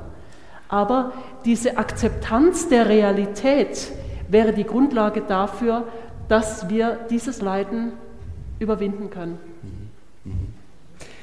Herr Hangartner, ist das Ziel des buddhistischen Weges nicht so etwas wie die Erleuchtung? Äh, man muss vielleicht die Erleuchtung definieren, weil man spricht oft von Sachen, von denen man schlussendlich gar keine Ahnung hat. Das hat mit Nirvana zu tun, das hat mit Samsara zu tun, das sind alles Begriffe, die man irgendwie braucht. Auch Karma wird gebraucht, aber schlussendlich kennt man das gar nicht. Und ich denke, es ist sehr mh, mm, gefährlich sogar, in diesem äh, in einem offenen Rahmen wie äh, so ein Diskussionsgruppe, man kann das studieren, man kann das sicher auseinandersetzen, aber so leichtfertig mit diesen Begriffen umzugehen, ich mache mal einen Versuch zu definieren, zum Beispiel wie im, äh, in der Debatte Nirvana definiert wird. Nirvana ist schlussendlich der Zustand, der jenseits ist. Was heißt jenseits von was? Da muss man sich auseinandersetzen. Man setzt sich auseinander, man will nämlich von hier, von diesem Zustand des Leidens, nicht einfach nur im Leiden drin sich befinden und sich irgendwie damit abfinden, sondern man kann aus diesem Leidenszustand in einen Zustand des Nichtleidens führen. Und wie macht man das? Indem man versteht, dass zum Beispiel es gibt Ursache und Wirkung. Ein Zustand, der ist definiert durch ein Zusammenkommen von verschiedenen Faktoren und der, das ist die Grundvoraussetzung wieder, um dann wieder weiter einen anderen Zustand zu bewegen. Und das ist schlussendlich ein wichtiger Grundpfeiler des buddhistischen Dharmas, nämlich zu verstehen, dass alles, nämlich Leiden wie auch das Wohl, verursacht sind durch gewisse Verhalten, durch gewisse Geisteszustände und durch gewisse Umstände. Und das zu analysieren ist eigentlich die Idee des Buddhismus. Und wenn man das in dem Sinn richtig umsetzt, dann kann es diesen Zustand des Befreitseins von den Leiden oder der Erleuchtung geben. Äh, Herr Hanga, darf ich schnell mal fragen? Also ich finde es spannend, weil Sie am Anfang mal gesagt haben, Buddhismus ist nicht eine Religion, sondern da haben Sie das Stichwort Wissenschaft gebracht. Ja. Und jetzt haben Sie auch wieder sehr stark eigentlich eine Lehre expliziert. Also mich nimmt Wunder, wie weit ist für Sie eigentlich Buddhismus eine Lehre, eine Theorie, wie weit ist das eine Erfahrung oder wie weit ist das auch eine meditative Praxis? Also wie gehört das zusammen? Alles zusammen. Und zwar eine meditative Erfahrung führt zu einem Erlebnis. Mhm. Also Erlebnis ist ganz mhm. wichtig in dem Ganzen. Und es ist, es ist müßig, über gewisse Sachen zu diskutieren, wenn man es nicht erlebt hat. Es ist müßig, darüber zu diskutieren, einem kleinen Kind kann man das nicht beibringen, eine heiße Platte brennt. Das erste Mal, wenn er sich gebrannt hat, das, der, der, kleine Junge, dann weiß er, das mhm. ist heiß. Und so setzt sich eigentlich dann ein Kreislauf in Bewegung, der einerseits von einer Theorie, es brennt, zu einem mhm. Erlebnis und sicher die Meditation ist ein Schlüssel, um das Erlebnis und die Verinnerlichung des, sagen wir, äh, eines besseren Menschen zu werden oder eines Mitgefühls mhm. oder der, der, der, Liebe zu erfahren, das sind wichtige Teile, die dazu führen. Und darum würde ich das bejahen, was Sie jetzt ja. alles gesagt haben, im Zusammenhang, aber nicht isoliert. Mhm. Ist nicht ein großer Unterschied zwischen dem Buddhismus und dem Christentum die Frage nach Gott? Ähm, auf der christlichen Seite ist ganz klar, Gott ein persönlicher Gott, den man anreden kann, zu dem man beten kann. Gibt es eine Art Gottesvorstellung, vielleicht eine nicht persönliche Gottesvorstellung im Buddhismus? Oder ist diese Vorstellung von etwas Absolutem dem Buddhismus fremd? Ja? Äh, Sie setzen jetzt Gott mit Absolutem gleich ja, und das ist sehr verwegen, würde ich sagen. Es gab in Indien keinen Gott, sondern viele Götter. Und diese Götter hatten unterschiedliche Funktionen, zum Beispiel die Welt zu erschaffen. Brahma erschuf die Welt oder meinte es jedenfalls getan zu haben, als er erwachte aus einem langen Schlaf. Und äh, der Buddha selber sprach mit diesen Göttern. Es wird erzählt, dass sie zu ihm kamen, um ihm Fragen zu stellen, die er dann wohl befriedigend beantwortet haben soll. Er weigerte sich äh, übrigens strikt, irgendetwas darüber auszusagen, ob es sozusagen einen letzten Gott äh, gäbe oder nicht. Und hat auf solche Fragen immer geantwortet, dass man über Dinge, die sich nicht beschreiben lassen, auch nicht sprechen kann. Und äh, was ich persönlich als ein äh, ähnliches Moment im Buddhismus erkennen könnte, wäre unsere Vorstellung von der sogenannten Buddha-Natur. Das Göttliche in uns sagen dann die Christen vielleicht. Wir sagen, es ist ein Same von Bodhi, das heißt der Fähigkeit zu erwachen. Und dieser Same ist immer für jeden und ständig gegenwärtig. Er geht uns nie verloren, er kann nicht zerstört werden, er kann uns nicht äh, ja, genommen werden, aber wir durch unsere äh, Verhaltensweisen, Gewohnheiten und Muster verschleiern und überdecken diesen Samen des, der, ich benutze jetzt bitte das Wort trotzdem, Bodhi, weil wir zum Beispiel hassen oder begehren oder in Illusionen befangen sind. Und deshalb hat der Buddha ja auch definiert, dass Nirvana das Verwehren von Gier, Hass und Verblendung ist. Und wenn wir hier in dieser Welt, in diesem sogenannten Samsara, in dieser Welt des Gefangen- und Getriebenseins, diese drei Gifte, Hass, Gier und Verblendung, äh, nicht in uns trügen, dann würden wir im Samsara, in dieser triebhaften Welt befreit sein und Nirvana erleben, gleichzeitig, nicht getrennt voneinander. Und das, das wäre dann die Erleuchtung, sozusagen. Äh, das hat er als Nirvana bezeichnet. da, da, Erleuchtung ist eigentlich ein falscher Begriff, eine falsche Übersetzung. Das heißt eigentlich das Erwachen. Und äh, da scheiden sich die Geister, welchen Begriff sie den Vorzug geben. Erleuchtung hat äh, ja, äh, viel Emotion dabei und hat sich eingebürgert, deswegen bleibt man wohl dabei. Aber eigentlich ist es dieses komplette umfassende Gewahrsein in jedem Moment, was weit über die sogenannte Achtsamkeit hinausgeht. Es ist die völlige Klarheit, das völlige Durchschauen, die Erkenntnis, die Einsicht, die hier verwirklicht wird. Und zwar eine Einsicht, die die vordergründige Ebene unserer Sinneserfahrung äh, simultan äh, erfährt, zugleich mit diesem höchsten Gewahrsein der darunterliegenden Natur der Phänomene und meiner selbst. Darf ich nochmal eine Anschlussfrage stellen? Also Sie müssen, Sie müssen sagen, nein. Ich meine, am äh, christlichen äh, Gegenüber Gottes, an der Erfahrung Gottes eines, als eines anderen, äh, in, äh, am christlichen Erfahren von Religion als etwas Dialogischem, Gebet und so, hängt ja ganz stark die Erfahrung der Gnade. Also äh, Gnade, das ist etwas ganz Zentrales für uns. Und nun haben, äh, ich meine, vor allem westliche Religionswissenschaftler dann gesagt, ja, im Unterschied zum Christentum ist Buddhismus Selbsterlösung. Und das hat natürlich damit zu tun, dass sie gesagt haben, Buddhismus ist eigentlich atheistisch. Es gibt keinen Gott. Nun äh, haben sie das ja nicht so gesagt, sondern sie haben das ganz anders und sehr viel differenzierter ausgedrückt, Buddha-Natur und so weiter.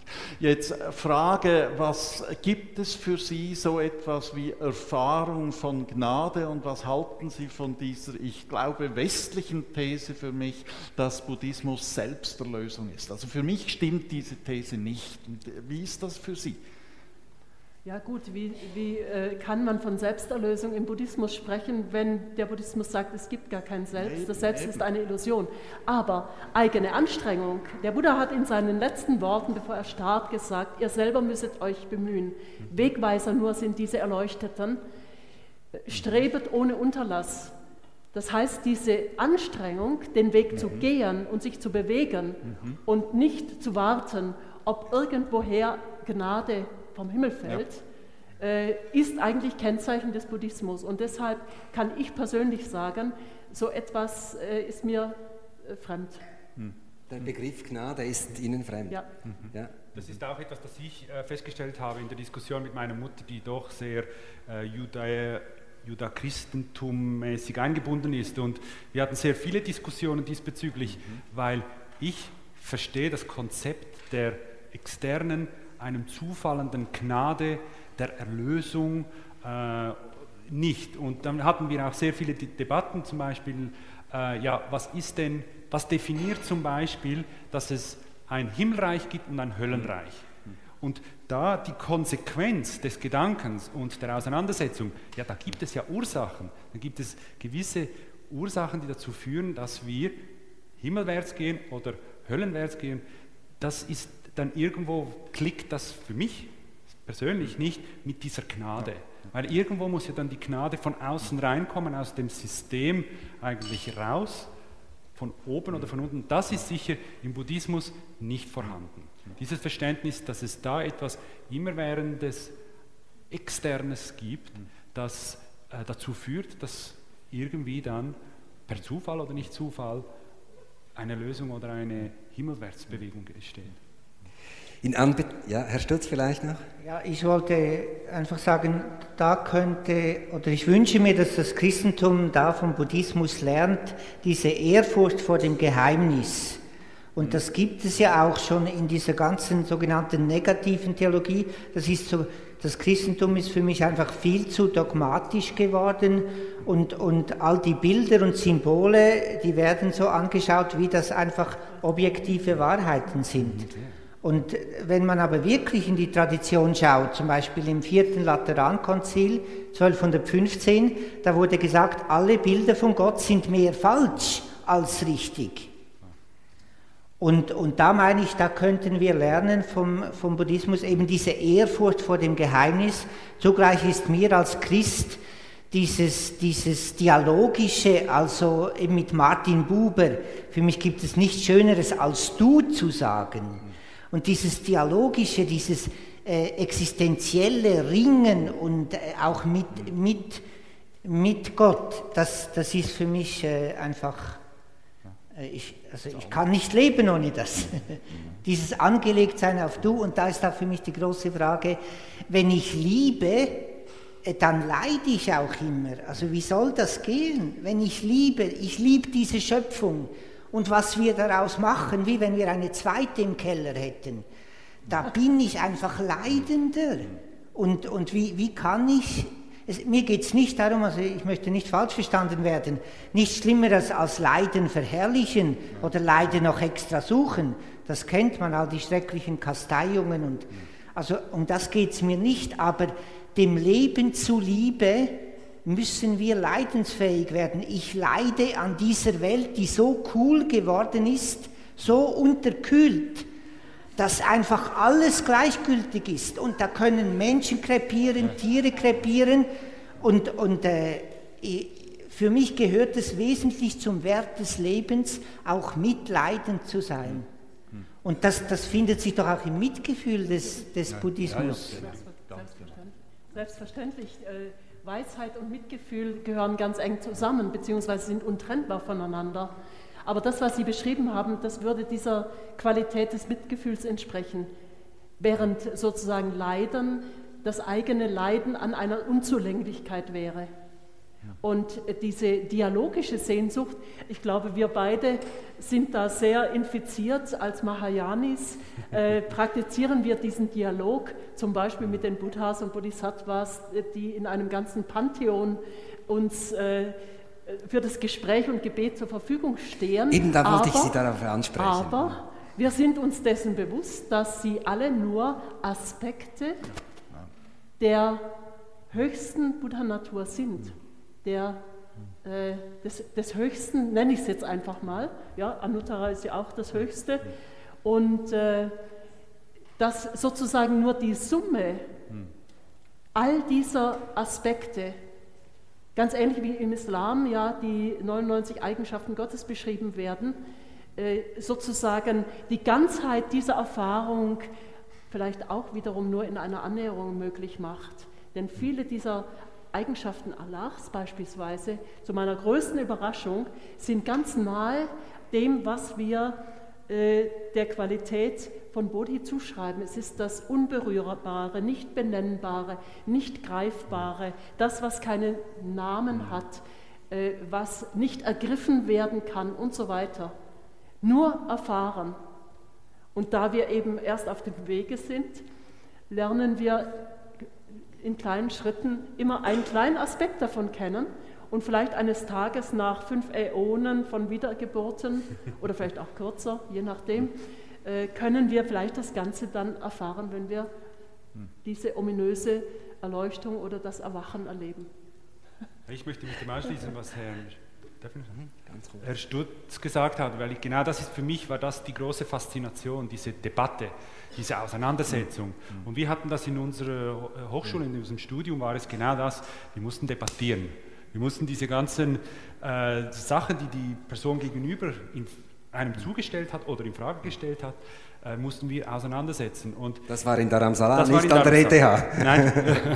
und dann äh, ich natürlich mit meinem wissenschaftlichen Verständnis und Biologie und eben äh, alles das habe ich ja studiert gehabt, musste ich diese Fragen eigentlich mit der anderen Weltbild hinterfragen. Und das war wirklich sehr reich, sehr, äh, sehr belebend auch. Und das ist das, was ich auch sehr spannend gefunden habe. Und da kam eben zum Beispiel eine Definition auf mich zu und die ist mir hängen geblieben. Was ist die Definition von Liebe? Was ist die Definition von Mitgefühl? Und die Definition von Liebe ist der Wunsch, dass es dem anderen gut geht und dass er die Ursachen hat zum Guten. Und was ist äh, Mitgefühl? Es ist der Wunsch, dass das andere Wesen kein Leid hat und keine Ursachen von Leid. Hm. Danke. Vielen Dank. Ich denke, wir könnten noch lange diskutieren. Ich hätte gerne zum Beispiel Sie auch gefragt, es ist ja keine Religion nur gut. Es gibt in allen Religionen auch Schattenseiten. Was sind die Schattenseiten des Buddhismus?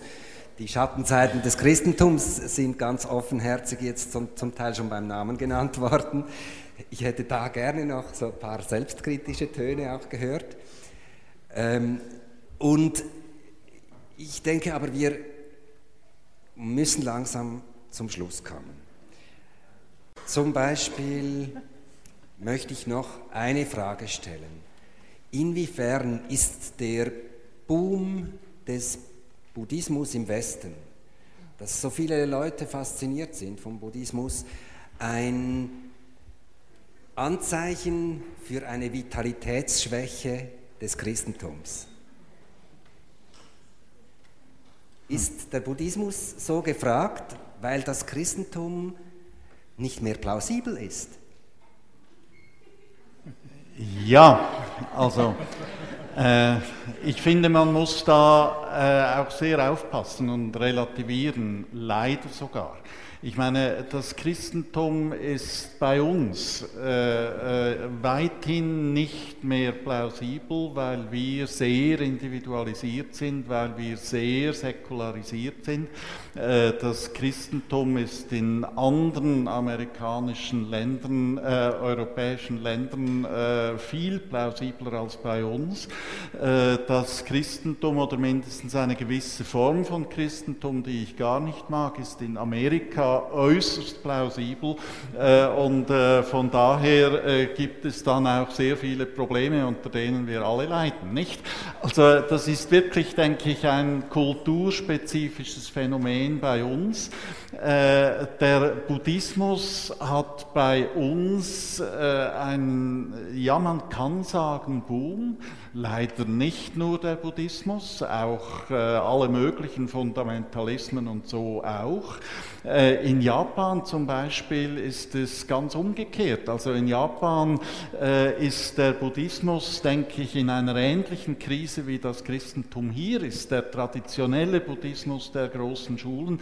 Also das ist, äh, denke ich, sehr kulturspezifisch. Und ich meine, äh, sollte uns, äh, denke ich, dazu anleiten, jetzt mit der eigenen Tradition wirklich kritisch, aber auch sorgfältig umzugehen. Aber man kann nicht so allgemein generalisieren und sagen, Christentum, äh, also Identitätskrise und äh, Buddhismus äh, Boom, das wäre, glaube ich, zu einfach. Mhm. Vielleicht eine Frage noch an Sie, Frau Thilo. Was könnte der Buddhismus vom Christentum lernen?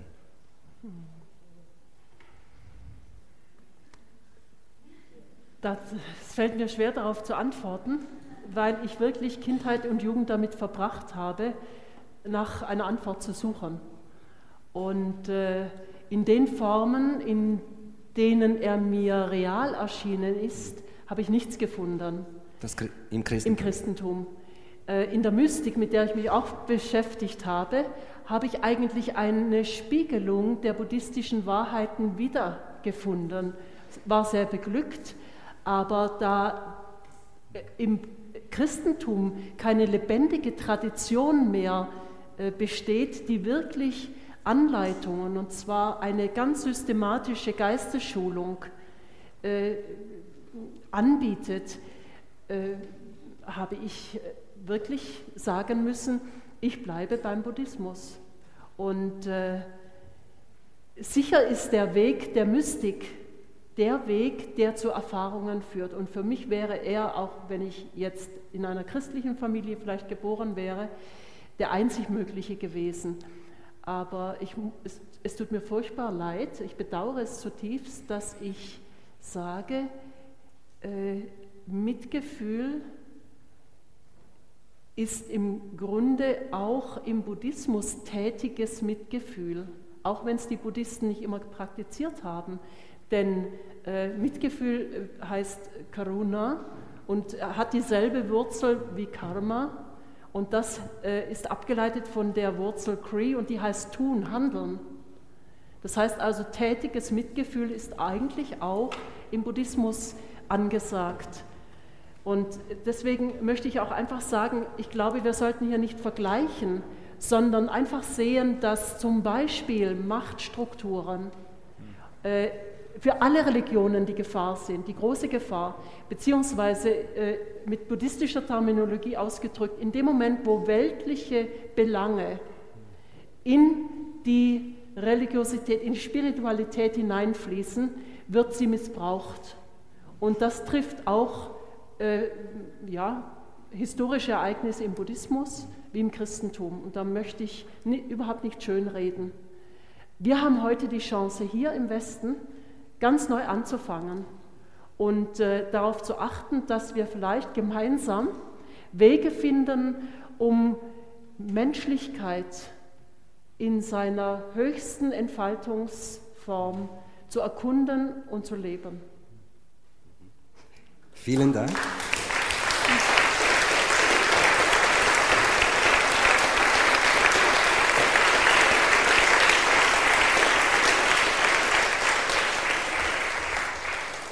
Ich habe noch eine kleine spielerische Schlussfrage, eine fiktive Frage, die ich allen stelle und alle um eine ganz kurze Antwort bitte. Angenommen, Jesus und Buddha würden sich heute treffen und sie kämen einander netterweise, freundlicherweise entgegen, laufen einander entgegen, treffen sich geografisch also sozusagen etwa in der Mitte zwischen Palästina und Indien, das wäre in etwa im Iran. Was, wie würden sie einander begegnen und über was würden sie miteinander sprechen? Das ist meine fiktive Frage, die ich gerne jetzt den vier äh, Personen hier noch stelle. Herr Lutz. Ja, man projiziert dann eigentlich sein Ideal von interreligiösem Dialog in eine solche Frage hinein. Nicht?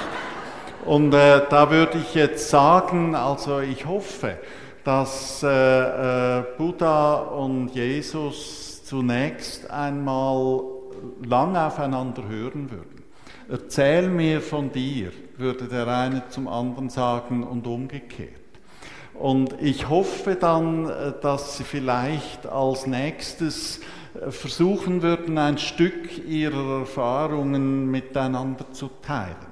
Also ich meine, es ist schwer vorstellbar, Jesus sich bei der Meditation zu denken, aber ich hoffe, dass Jesus ein, äh, ein bisschen meditieren würde. Und ich hoffe dann, dass Buddha vielleicht einfach einmal das Unser Vater nachsprechen würde und äh, vielleicht meditativ das wahrnehmen, also so ein Stück Erfahrungen teilen. Und ich denke, erst wenn man das gemacht hat, kann man nachher über theologische theologische Probleme reden, dann ist dein Boden da nicht und dann ist es anders als vorher. Also so stelle ich es mir vor. Die erste christliche Antwort, die erste buddhistische, Herr Hangartner. Ähm, ja, Sie haben das, es kommt, kommt natürlich darauf an, was die neue Regierung in Iran äh, für eine Richtung einnimmt. Und es könnte sein, dass beide als Revolutionär und äh, abgeschoben würden. Ich weiß aber, dass diese beiden Personen sich sicher sehr gut verstehen würden und eigentlich auf einer gleichen Ebene aufeinander zukommen würden. Vielen Dank. Herr Lutz? Also ich traue Jesus schon so, dass er meditieren würde. Er ist, er ist mindestens 40 Tage in der Wüste gewesen. Ich meine, ich meine, sie würden zuerst miteinander schweigen, intensiv schweigen und dann würden sie miteinander, äh, so hoffe ich es, gewaltfreie Wege des Widerstandes gegen die Globalisierung finden.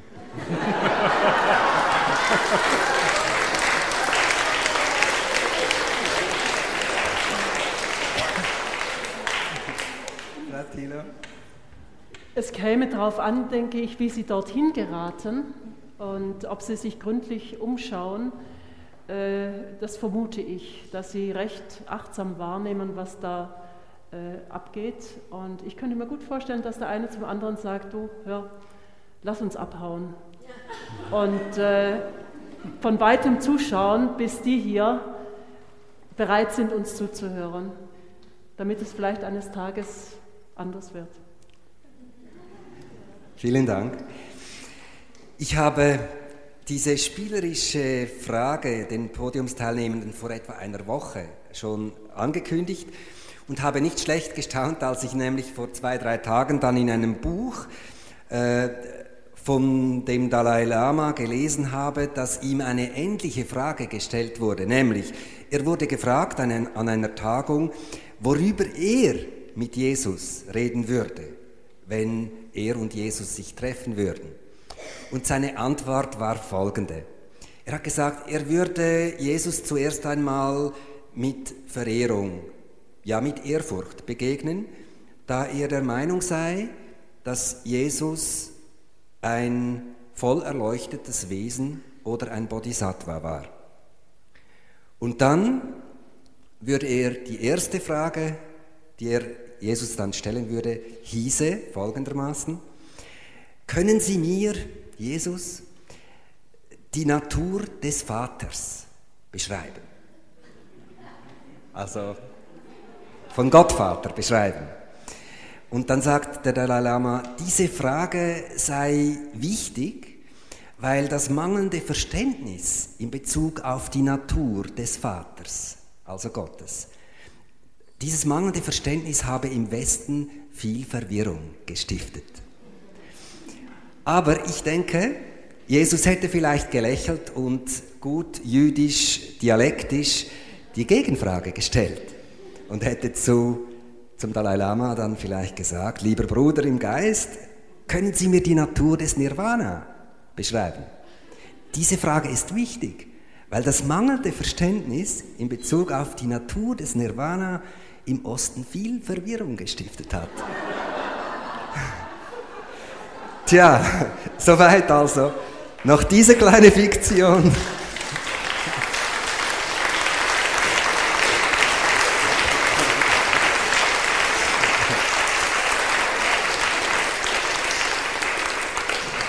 Vielen Dank, Frau Thilo. Vielen Dank, meine Herren, für das engagierte Gespräch, das muntere, persönliche Gespräch. Äh, ich denke, wir könnten noch lange weiter reden miteinander und es ist ein Dialog, der in der Zukunft vielleicht noch viel wichtiger werden wird. Ich danke Ihnen für Ihr Interesse, für Ihr Kommen, für Ihr Ausharren und es freut uns natürlich, wenn Sie ein anderes Mal wieder äh, Gast sind, hierher kommen beim nächsten Stadtgespräch, circa im Herbst. Sie werden es den Medien entnehmen können.